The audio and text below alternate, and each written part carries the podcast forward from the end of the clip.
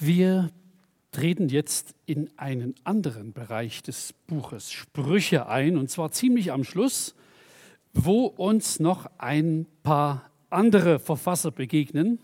Und wir werden gleich aus Kapitel 31, dem letzten Kapitel, ein paar Verse lesen. Aber ich beginne mal woanders mit meiner Erzählung, und zwar bei meinen Enkelkindern. Das ist ungefähr zwei Jahre her, war Weihnachten vor knapp zwei Jahren. Da waren unsere Enkel alle Heiligabend bei uns und wir haben den Jungs, die waren damals drei und vier Jahre alt, ähm, einen Trettraktor mit Anhänger geschenkt. Und haben uns so gedacht als Großeltern, der bleibt bei uns stehen und immer wenn sie kommen, können sie mit dem Ding fahren. Die wohnen eigentlich in Dresden und wir wohnen so 120 Kilometer weg. An dem Tag, kurz vor der Abreise, kommt, kommen die beiden Jungs und der Größere baut sich ein bisschen auf vor mir, also kann er gar nicht in ganzen Sätzen reden und fängt an und sagt, Mama hat gesagt, können Traktor mitnehmen. Was will man da machen? Wenn die Mama gesagt hat, ihr könnt den Traktor mitnehmen, dann kann ich mich nicht hinstellen und sagen, nee, geht nicht oder was. Jedenfalls ist er dann mit umgezogen nach Dresden, aufgrund der autoritativen Zusagen von Mama. Wenn ein Vierjähriger so von seiner Mutter redet und ihre Sätze sozusagen als letzte Aussage versteht und anwendet, dann können wir das gut verstehen. So, ja, das ist halt die Perspektive eines Vierjährigen. Aber nehmen wir mal an, ein Mensch, sagt mal, wie, wie Sebastian Kurz, ja, der wahrscheinlich künftige Regierungschef in Österreich, mit, was weiß ich, 31 oder 32, wie alt er ist, würde sich hinstellen, bei der Regierungserklärung sagen, ihr lieben Leute, ich fange mal damit an, was mir meine Mama gesagt hat. Dann würden wir uns ein bisschen wundern und sagen, der kann da nicht selber denken, kann da, ist ein erwachsener Mensch, hat eine Wahl gewonnen. Und dann würden wir uns schon ein bisschen wundern. Wir lesen einen Text, wo sehr wahrscheinlich ein König so anfängt und sagt, hört mal zu, was mir meine Mutter gesagt hat. Den Text lesen wir jetzt. Sprüche 31. Die Anrede ist ein bisschen verknotet. Ich lese sie etwas langsam, damit wir hinterherdenken können. Aber ihr werdet merken, es sind im Prinzip, er erscheint zwar als Autor des Textes, aber er sagt unbekümmert, das habe ich alles von meiner Mutter. Also Sprüche 31. Sprüche 31 ist vor allem bekannt wegen der Verse ab 10, ja, eine tüchtige Frau, also das Lob der tüchtigen Hausfrau. Ähm, die ersten Verse, die gehen ein bisschen unter. Und sie sind so wunderschön, wir schauen sie jetzt an. Und ich lese zunächst von Vers 1 bis 9. Worte Lemuels, des Königs von Massa, mit denen seine Mutter ihn unterwies. Doppelpunkt. Was, mein Sohn? Was, Lemuel, mein Erstgeborener, soll ich dir sagen? Was, du Sohn meines Leibes, was, du Sohn meiner Gelübde? Gib nicht den Frauen deine Kraft, noch deine Wege denen die Könige auslöschen. Nicht für Könige ziemt es sich, Lemuel, nicht für Könige Wein zu trinken, noch für Fürsten zu fragen, wo ist Rauschtrank? Sonst trinkt einer und vergisst, was vorgeschrieben ist und verändert den Rechtsanspruch aller Elenden. Gebt Rauschtrank dem Mutlosen und Wein den Verbitterten. Ein solcher mag trinken und seine Armut vergessen und an seine Mühsal nicht mehr denken. Öffne deinen Mund für den Stummen, für den Rechtsanspruch aller Schwachen. Öffne deinen Mund, richtige Recht und schaffe Recht dem Elenden und Armen. Das ist der Text, über den wir ein wenig nachdenken wollen und der durchaus eine bemerkenswerte Botschaft enthält. Also ich frage, ich habe es eigentlich schon angedeutet, aber ich formuliere es nochmal, von wem stammt denn der Text? Und wir stoßen hier auf einen Mann, König von Massa. Übrigens, ist völlig unklar, was das für ein König war, wo das Königreich war. Wahrscheinlich ein arabischer Fürst. Aber Geografie, Zeit, alles ein bisschen im Nebel. Aber was seine Mutter ihm sagt, und, man kriegt, was, und was das sozusagen für eine, auch atmosphärisch für ein Königshaus war, das kriegt man ein bisschen mit. Also als, das ist schon ein bisschen bemerkenswert hier. Ne? Als Verfasser tritt eigentlich Lemuel auf, äh, aber er sagt, das sind Worte, die meine Mutter mir gegeben hat. Also im Grunde genommen tritt eine Frau als Absender des Textes auf und ein König als Belehrter, mit denen seine Mutter ihn unterwies. Also ziemlich untypische Verhältnisse. Aber wo wir noch eine Minute bleiben müssen, das ist die Frage, was hat denn diese Frau, diese Mutter für ein Verhältnis zu dem Sohn? Ähm, was kriegt man aus dieser Anrede heraus? Es könnte gut sein, dass sie ihm diese Worte sagt bei der Intronisation. Es ist möglich. Ähm, steht nicht da, aber es steht immerhin da, dass er sozusagen den Status eines Königs hat. Das heißt, es könnte gut sein, dass das aus dem Anlass gesprochen wird oder geschrieben wurde, als er den Thron bestieg. Nun ist es so, wir sind ja auch manchmal in solchen, in solchen Situationen, wo wir einem Menschen, der irgendein Jubiläum feiert, irgendeinen besonderen Anlass hat, irgendwas Spezielles äh, sich ereignet, wir geben ihm irgendeinen Wunsch mit, ja, Geburtstag und äh, Hochzeit, Jubiläum. Und sozusagen die Qualität solcher Reden ist ziemlich unterschiedlich. Das geht von ziemlich unsinnig bis gut durchdacht. Also, ich wünsche dir alles, was du dir selber wünschst.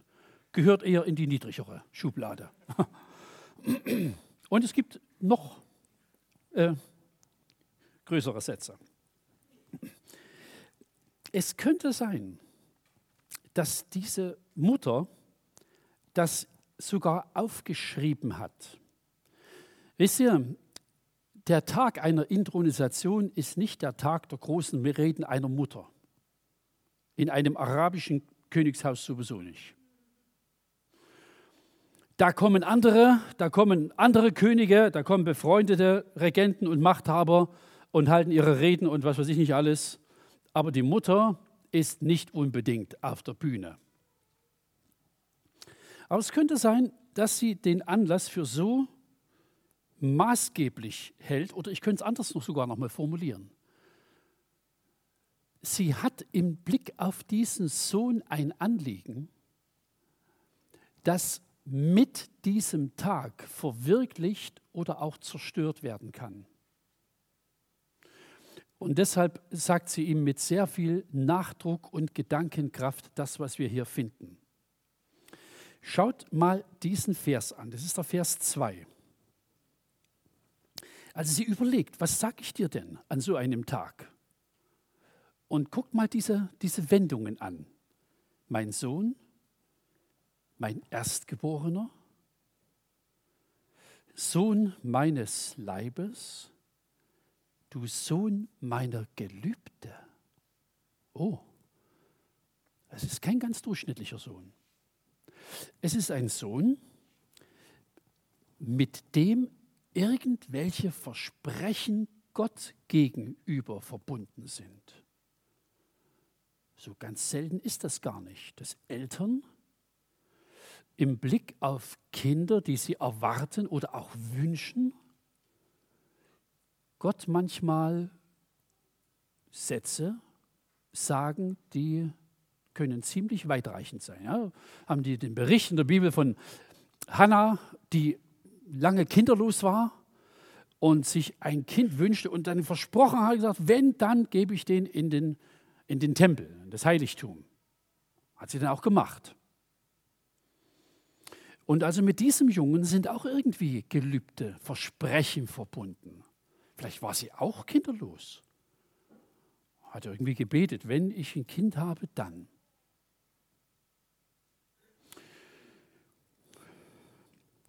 wir haben ein Kind.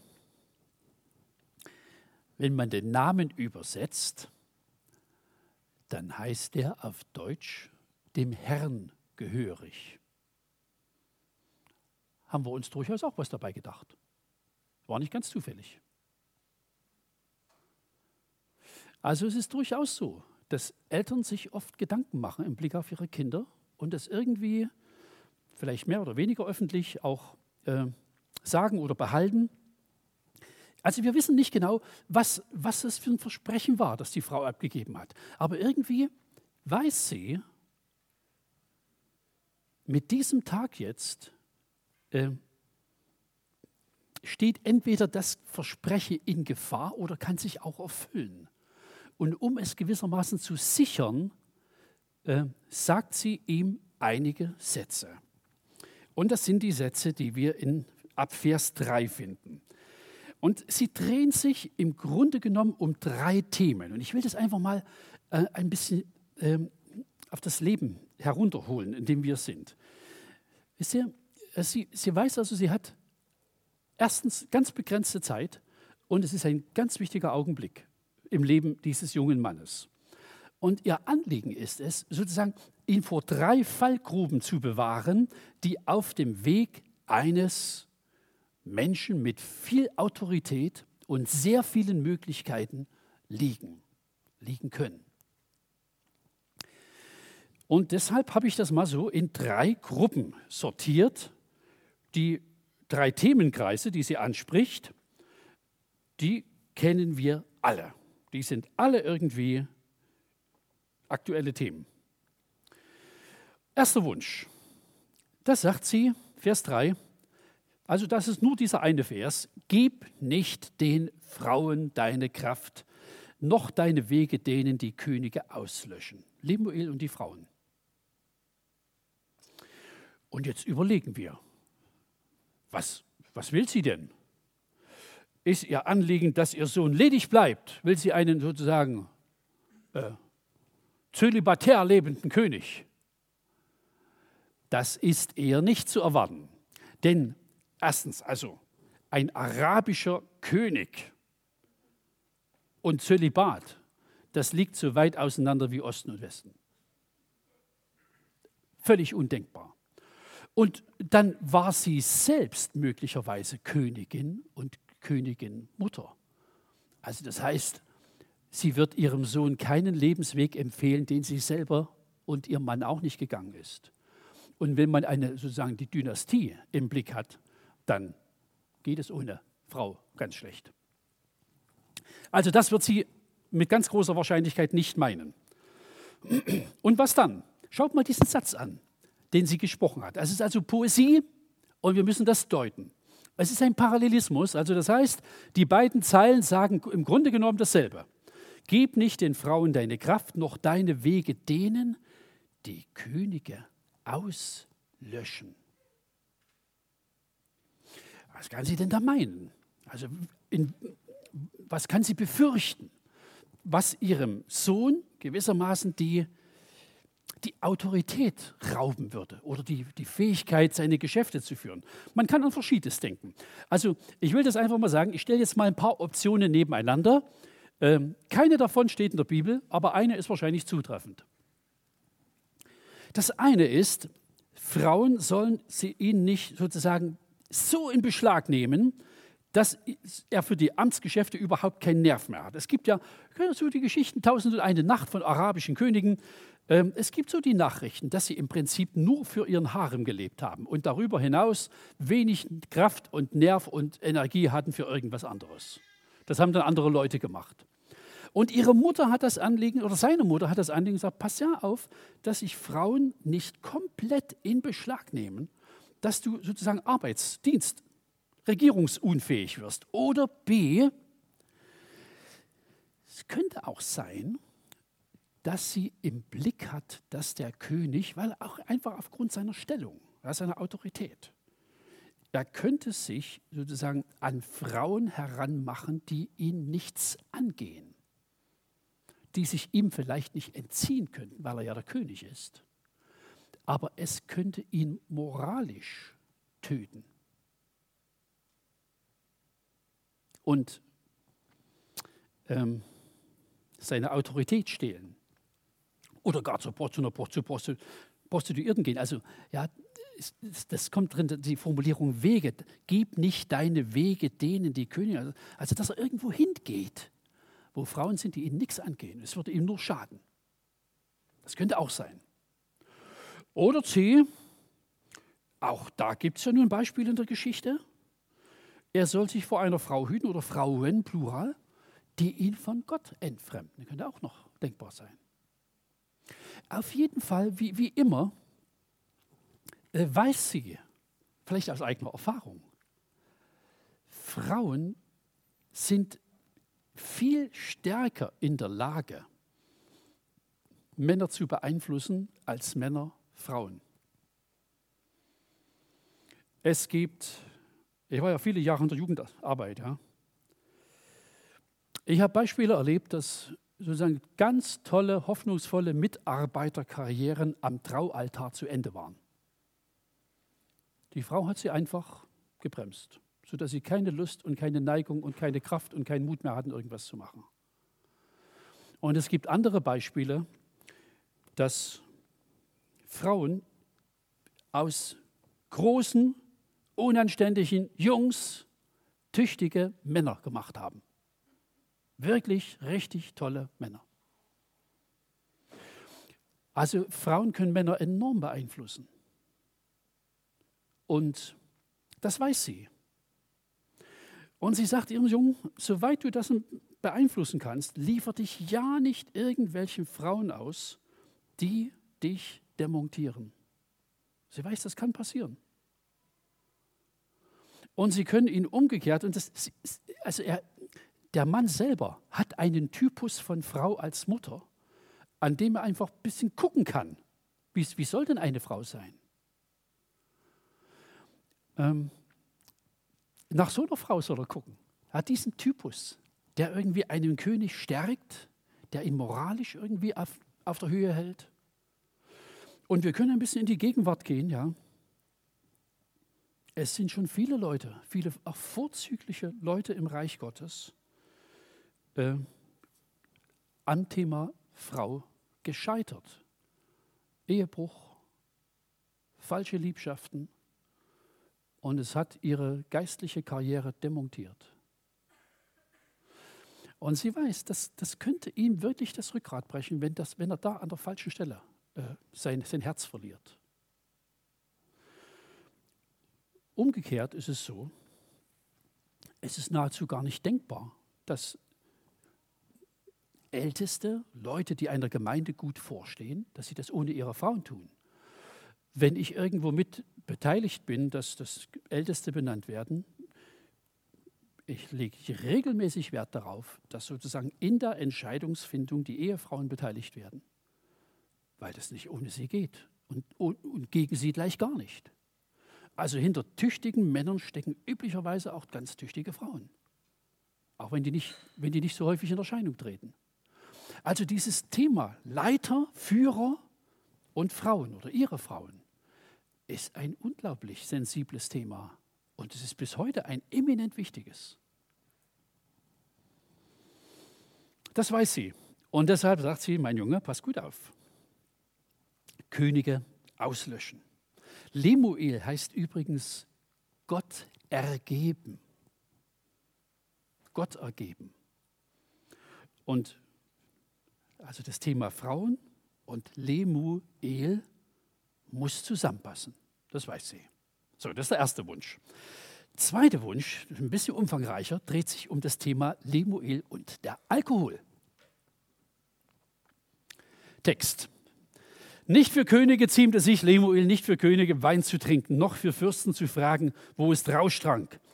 Sonst trinkt einer und vergisst, was vorgeschrieben ist, und verändert den Rechtsanspruch aller Elenden.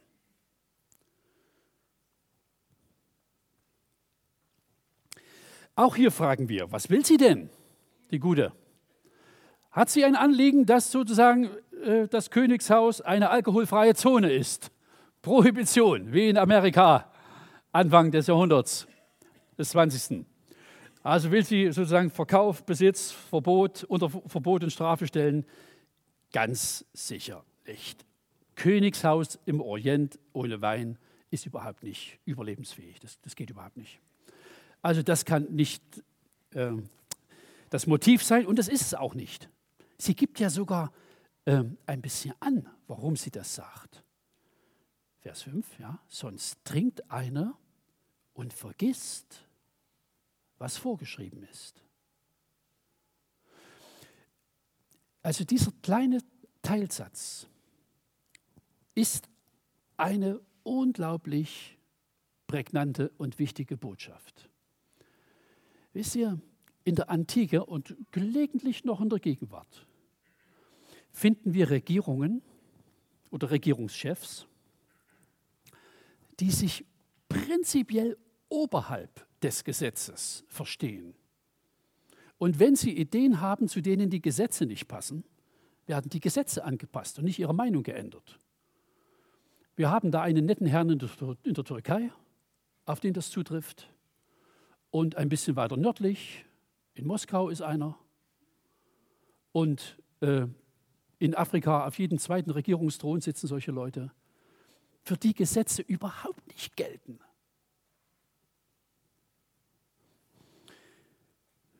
Und hier tritt eine Mutter auf und sagt zu ihrem Sohn, nie in keiner Phase deines Lebens darfst du vergessen, dass du unter Gesetz stehst. Sonst vergisst einer, was vorgeschrieben ist. Das heißt also, sie vermittelt ihrem Jungen, du bist zwar König, aber unter Gesetz. Unter welchem?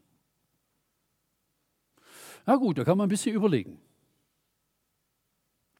Die werden keine Verfassung gehabt haben. Aber vielleicht hat sie, vielleicht ist es ein König oder eine Mutter, eine Frau, die das Alte Testament kannte, die Gott kannte und die ihrem unbekümmert ihrem Sohn sagt, egal was du bist, du bist unter Gott. In jeder Phase deines Lebens. Es wäre gut, wenn das manche Regierungschefs dieser Welt hören würden wenn es eine Mutter gäbe, einen Menschen, der ihnen das ins Gewissen sagt, du bist unter Gesetz. Du dienst einem Gesetz. Nicht das Gesetz wird gemacht, um dir zu dienen, sondern du dienst dem Gesetz.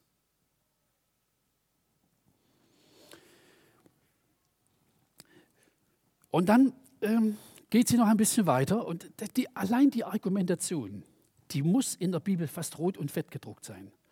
Sonst, sonst trinkt einer und vergisst, was vorgeschrieben ist und verändert den Rechtsanspruch aller Elenden. Sind denn die sozusagen das Motiv des Regierungshandelns? Es ist enorm, was diese Frau für einen Horizont hat. Und was sie dem Jungen in, sozusagen ins Stammbuch schreibt. Und ich möchte es gerne nochmal unterscheiden. Ähm, ein Mensch, der also nicht mehr Herr seiner Sinne ist, ja, der, der, der kann auf zwei verschiedenen Ebenen, ähm, oder er wirkt auf zwei verschiedenen Ebenen. Das eine ist zunächst einfach mal das Erscheinungsbild. Ich habe als Jugendlicher einen Menschen gesehen, einen Verantwortungsträger in einer Gemeinde, der betrunken war. Das Bild habe ich heute noch vor Augen. Und es reicht, um einem Menschen auf Lebenszeit irgendwie die Achtung zu verweigern.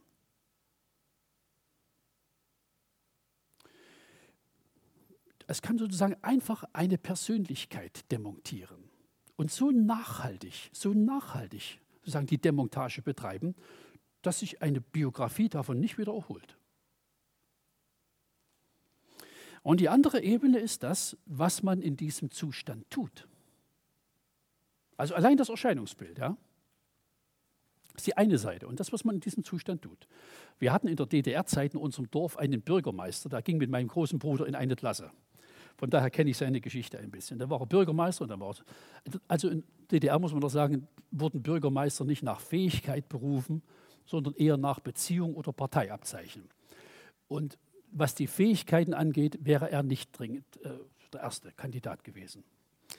Und jedenfalls nach einem Frühschoppen, wo sie ein bisschen mehr getrunken hatten, als für einen Bürgermeister gut ist, sind sie an einem Hof vorbeigelaufen oder an einer Weide, wo ein paar Schafe waren. Und irgendwie, was, was immer ihn geritten hat, er hat sich auf diese Weide gekniet und hat sozusagen so einen Schafbock nachgemacht. Und der hat die Herausforderung angenommen und hat den Bürgermeister gerammt. Man braucht in unserem Dorf nur einen Namen sagen und das ganze Dorf lacht. Bürgermeister Jonas. Und jeder weiß, Bürgermeister oder Schafbock. Ja. Also, der braucht nicht mehr aufzutreten in dem Dorf. Also, was man in diesem Zustand tut. So, interessiert die Mutter also nicht, was er mit irgendwelchen Tieren tut, sondern sie argumentiert und sagt: Du darfst die Schwachen nie aus dem Blickfeld verlieren. Verändert den Rechtsanspruch aller Elenden. Also es beeindruckt mich außerordentlich. Weil sie sagt, selbst die Schwächsten im Land dürfen dich nicht äh, funktionsunfähig oder unberechenbar kennenlernen. Nie, in keiner Phase dürfen sie das. Und wisst ihr, allein, allein der Gedanke, ähm, dieser, dieser Typ Mensch, von dem sie hier spricht, die trifft man im Kanzleramt nie. Die kennt man nur aus der Statistik. Und eine Mutter sagt ihrem Sohn, ihrem König, die darfst du nie vergessen. Und ich will einfach mal jetzt gerade auch im Blick auf Gemeindeleitung ja, einfach diese Kombination herbringen. Verantwortung und die Schwachen.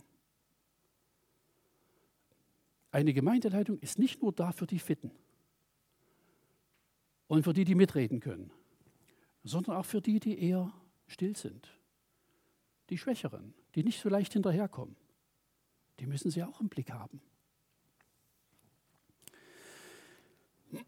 Also ganz sicher geht es nicht darum, dass im Königshaus äh, Wein verboten wird. Aber es heißt, wer viel Verantwortung hat, muss in jeder Lage verantwortungsfähig sein. Nicht nur, wenn er Dienst hat. Also wer Ältester einer Gemeinde ist, niemals dürft ihr besoffen umherwackeln. Nie. Egal, ob es eine Hochzeit ist, eine Feier, eine Betriebsgeschichte, ist völlig egal was. Keine Situation des Lebens darf euch irgendwie funktionsunfähig antreffen. Nie. Und das ist ihre Sorge. Ähm, das merkt man dann mit dem Vergleichen, ja, die, die also in den nächsten Versen noch kommen. Die, ich lese sie dann einfach nochmal. Ja, Vers 6. Gebt Rauschtrank dem Mutlosen, Wein dem Verbitterten, äh, ein solcher mag trinken seine Armut vergessen. Dort, also das ist auch keine, keine, keine Einladung zum, zum Trostsaufen. Ja, das sollte man den Text nicht unbedingt auslegen.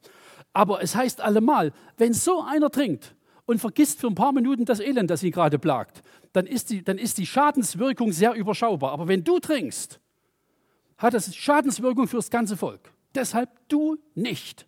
Du auf gar keinen Fall. Man muss sich nicht auf die Kanzel stellen und auch in irgendein Limit setzen, ja, das man öffentlich verkündigt oder als Gemeinde sagt, wer, wer bei uns eintreten will, darf nur noch und so weiter. Das ist nicht angebracht. Aber dass ich für mich, das habe ich gemacht, ich habe für mich ein Limit gesetzt. Und das, an das halte ich mich sehr streng. Völlig egal, welche Veranstaltungen äh, ich gerade besuche. Das muss nicht für alle die Norm sein. Aber es macht Sinn, wenn ich mich daran halte. Auf jeden Fall. Wer viel Verantwortung hat, muss in jeder Lage verantwortungsfähig sein, nicht nur, wenn er Dienst hat. Und der dritte Wunsch, Lemuel und die Schwachen. Das kam ja schon mal im Vers 5, ja, wo wir beim Thema Alkohol waren verändert den Rechtsanspruch aller Elenden. Und die letzten beiden Verse, die drehen sich nochmal um diese Klientel. Öffne deinen Mund für den Stummen, für den Rechtsanspruch aller Schwachen. Öffne deinen Mund, richte gerecht, schaffe Recht dem Elenden und Armen.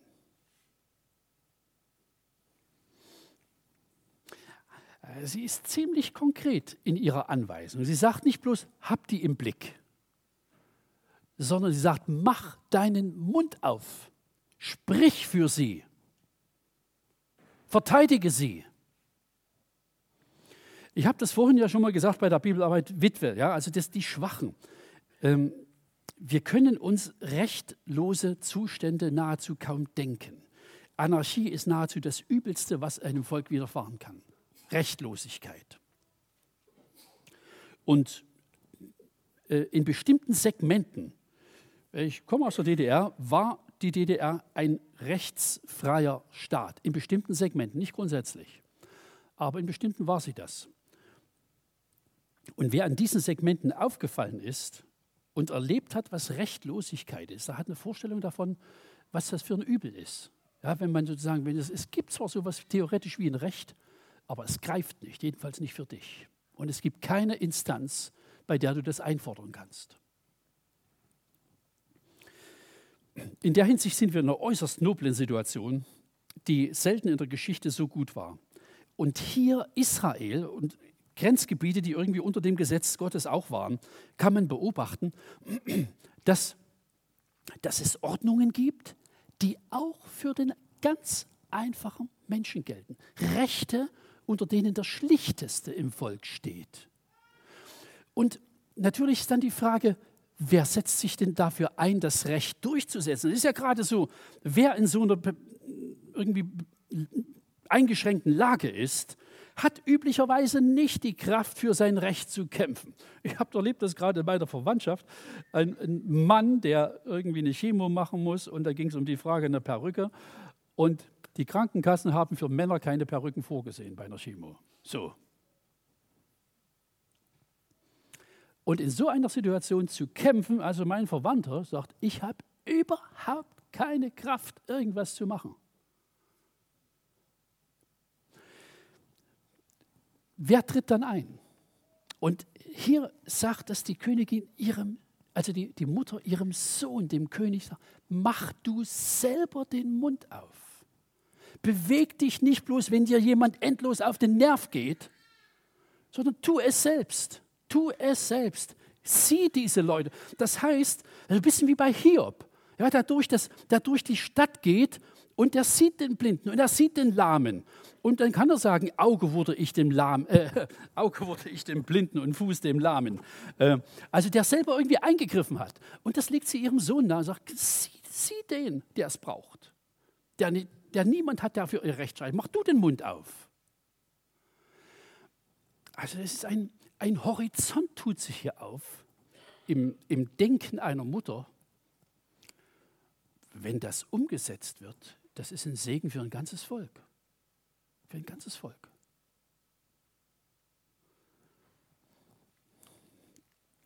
Der Zustand eines Volkes ist unter anderem daran erkennbar, wie es den Schwächsten geht.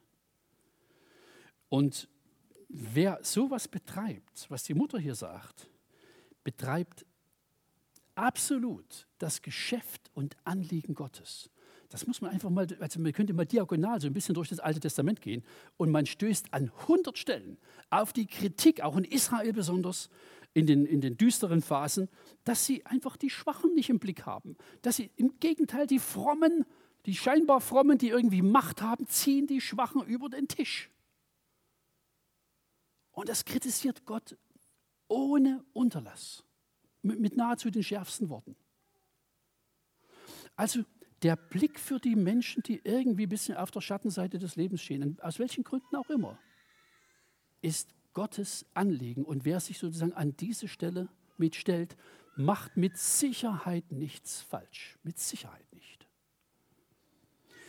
Mein letzter Gedanke, mit dem ich gerne schließen möchte, wir fragen nochmal, ich, ich gehe jetzt einfach mal weg von den Empfehlungen und frage also nach, frag nach der Funktion einer Mutter, der Rolle einer Mutter. wir, wir wissen nicht mal ihren Namen. Aber was wir mitkriegen ist, die Frau hat irgendwie eine Wirkungstiefe.